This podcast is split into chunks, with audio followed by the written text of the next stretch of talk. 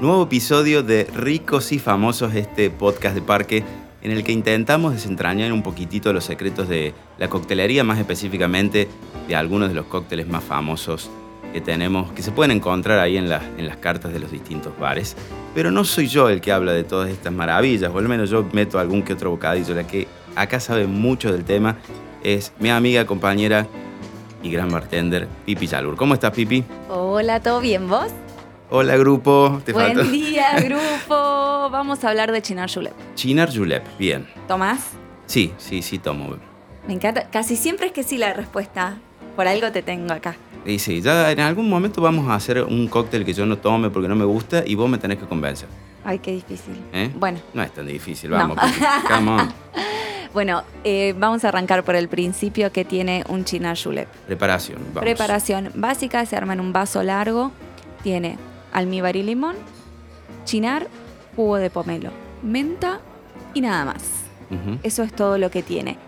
Es como una especie de mojito, pero no es un mojito, por la estructura. Ahora voy a volver a hablar un ratito de eso, pero me interesa, viste que nosotros siempre hablamos de, la historia de cada uno de los cócteles que traemos acá. Y yo suelo decir que a mí no me interesa si la, si la historia de un cóctel es cierta o no es cierta, sino que me interesa que esté buena eh, o que sea memorable o que valga la pena contárselo a un cliente cuando está sirviendo un cóctel. Eh, y este caso es una historia que está buena y que además, eh, como es relativamente reciente, sabemos que es cierta. Bien, o sea que hay documentación fiable. Hay documentación fiable. Están vivos sus creadores. Están vivos sus creadores y fueron muchos. Eso me parece que está buenísimo. Nos pasa en general con, con cócteles que, que han trascendido el lugar en el que fueron creados y el momento en el que fueron creados que, no sabemos demasiado. En este caso, em, además de que no sabemos demasiado, generalmente eh, o no sabes mucho o es una marca que lo creó en particular para comunicar su mm, bebida y como forma de consumo. Claro, como una estrategia de marketing. Como una estrategia de marketing. Esto es como que ni una ni el otro porque arrancó a principios de los años 2000 con una versión que era un poco distinta a la que conocemos hoy en día de China Julep, que tenía gaseosa citrus y tenía una base doble de alcohol, que era parte gin y parte chinar. Con el tiempo, este cóctel fue adoptado por bartenders que siempre hace que un cóctel le vaya bien. Todos bartenders argentinos. Todos bartenders argentinos, localizados en Buenos Aires, en distintos bares.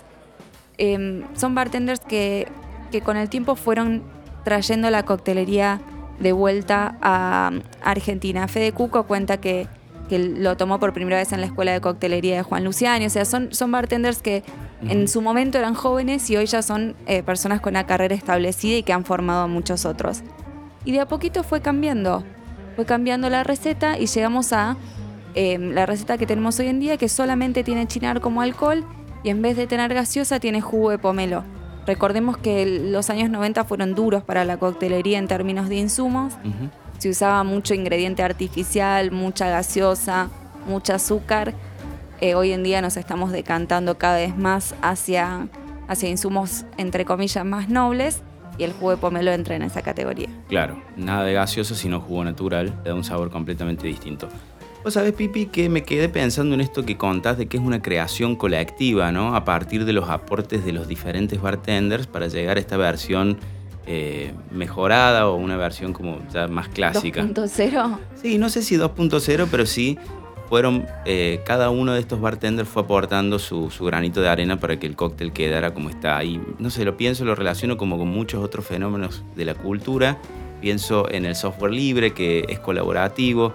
Pienso en, bueno, en distintos géneros musicales, que desmitifican la idea de un genio creador. Claro, que hay una persona que inventa algo y el resto que lo consume. Claro, digo, es una linda historia eh, la del Chinar Julep porque habla de que el trabajo en equipo siempre funciona. Sí, y, me gusta a mí em, que sea algo reciente, no... Mi generación no ha visto muchos cócteles convertirse en clásicos. Claro. Eh, es, un, es un poco una rareza. Em, Somos contemporáneos al Chinar Julep. Sí, exacto. De hecho, em, yo me acuerdo, bueno, sí, yo me acuerdo del primer bar en el que trabajé, había una botella de chinar. Esto no fue ayer a la tarde, fue hace unos años. Había una botella de chinar y la botella de chinar era para el personal. Para, porque solo el, personal El personal hacía chinar julep para el personal. O sea, no, no, era una época en la que todavía em, no, era, no era tan conocido, el público no se había amigado tanto con los amaros, entonces era como consumo entre nosotros. Y como te decía, cuando los bartenders adoptan un cóctel o una bebida, te la venden. Es así. Em, esos son como mis primeros, mis primeros recuerdos al, al respecto. Y algo que me gusta del chinar, de la botella de chinar, ¿no? Que es, eh, digo, estéticamente es muy bonita. Es hermoso. Y, pero uno lo ve en, en las góndolas de los supers y mucha gente por ahí no se anima. Y es un poco para variar, ¿no? Porque tiene un precio accesible, digo, no es tan distinto a otra clase de aperitivos o a otra clase de amaros en el que uno se puede animar, ¿no? Ni hablar, además, em, si, si no te animás exactamente a, ponerte a hacer un chinar julep en tu casa, lo puedes tomar con pomelo. Y queda bárbaro. Súper sencillo, hielo, chinar y pomelo. Nada más. Y, es algo que es muy fácil para hacer y compartir y tomar en grupo o, llevar a algún lado. Como es un plan que está bueno para tomar con otras personas. Me das pie para hacerte una pregunta clave. ¿Estás preparada? Ay, soltalo. ¿Estás preparada? Dígalo. Eh, momento ideal para beber chinar julep. Em, estamos a principios de noviembre en la calurosa ciudad de Córdoba, así que yo te diría que 8 y cuarto de la noche. El sol se está escondiendo. El sol se está escondiendo, yo tengo chanclas puestas en los pies y es el momento ideal para tomarme un chinar julep. Eh, vos tenés que hacer tu parte del trabajo. ¿Qué música le pones? ¿Qué música? Y se me ocurre algo, no sé, pop electrónico, pero chill, ¿no? Una cosa tipo White is Boy Alive o cualquier cosa que haga Erlen hoy. Me parece que reda para un China Julep. Él es, sí, él me, musicaliza muy bien el fondo de, la situación. Claro, porque viste que hay cócteles que son como muy de madrugada, muy nocturnos. Eh, este también eh, me parece que se inscribe como en los vermouth, ¿no? En la hora del vermouth. Sí, obviamente. Con unos quesitos es, podés tomarlo cuando quieras, pero me pasa que a mí me, como que me dan ganas fuerte a la tardecita, que digo, che, este es el momento. ¿Viste cuando estás haciendo algo que no te gusta y estás pensando en qué lindo que va a ser cuando lo dejes de hacer? Claro, el premio. el premio, viste que uno piensa, es como, eh, yo soy muy primitiva en eso y pensás, bueno, te imaginás a vos mismo en el momento del premio, bueno, eso. Chinar julep. Chinar julep a la tarde. Y hago otra pregunta con respecto al chinar. Eh, ¿Se toma solo? ¿Hay alguna tradición que debe haberlo solo? Eh, como todo, podés siempre. Eh, hay una versión de chinar que tiene más alcohol, que se llama chinar 70, que tiene el doble de alcohol que el, que el usual, el doble. Ah, claro, es cierto. Claro, tiene el doble de fuerza. 70 es porque es 70 proof en inglés, que vendría a ser 35% de alcohol que no se consigue en todos los países del mundo, somos uno de los pocos mercados en los que está presente la bebida. Lo usé en una época para hacer una reversión de piña colada que estaba buenísima, según yo. Y mm, ese está bueno para tomar solo también. Sí, yo lo tomaría solo, bien frío, después de comer. o sea, como bajativo. Bien. Y jugás a ser italiano. Te hago una pregunta que por ahí es muy específica, pero que me ha llamado la atención.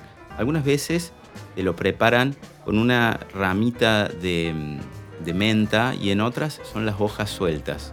Eh, ¿Es una cuestión puramente estética o hay una razón de ser? Eh, yo uso ramitas porque si no tenés que separar todas las hojas y me da fiaca y no tiene tanto sentido. Pero hay algo que sí es muy importante, que es que hay que tratar a la menta con cariño. Señora, trate a la menta con cariño.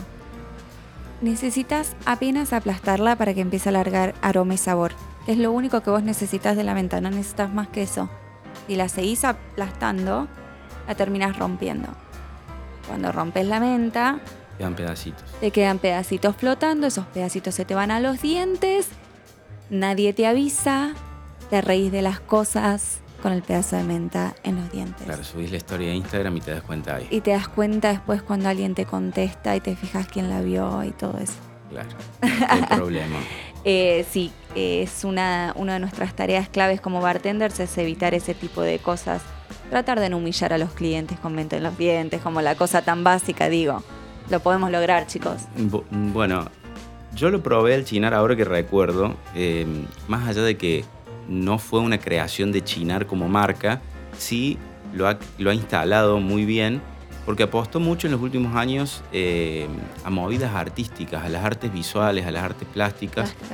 Yo recuerdo que, mm, no sé, ir a Trimarchi, por ejemplo, y que esté presente Chinar, eh, ir a muestras de arte, claro, ir a muestras de arte y que esté ese neón alucinante con forma de alcaucil. Y nada, celebro este tipo de, acciones ¿no? para relacionarlos con, movidas artísticas de, marcas porque suman, yo creo que suman para los dos lados. Y bueno, y en este caso, por ejemplo, yo recuerdo haberlo probado muchas veces ahí. Sí, además eh, banco mucho a Leán, que, es un personaje súper querido de Córdoba, que hace un laburazo artístico muralista, para los que no lo conocen, googleen. Elian Chali en redes sociales. Les puede alegrar el día ver un poco de, su trabajo.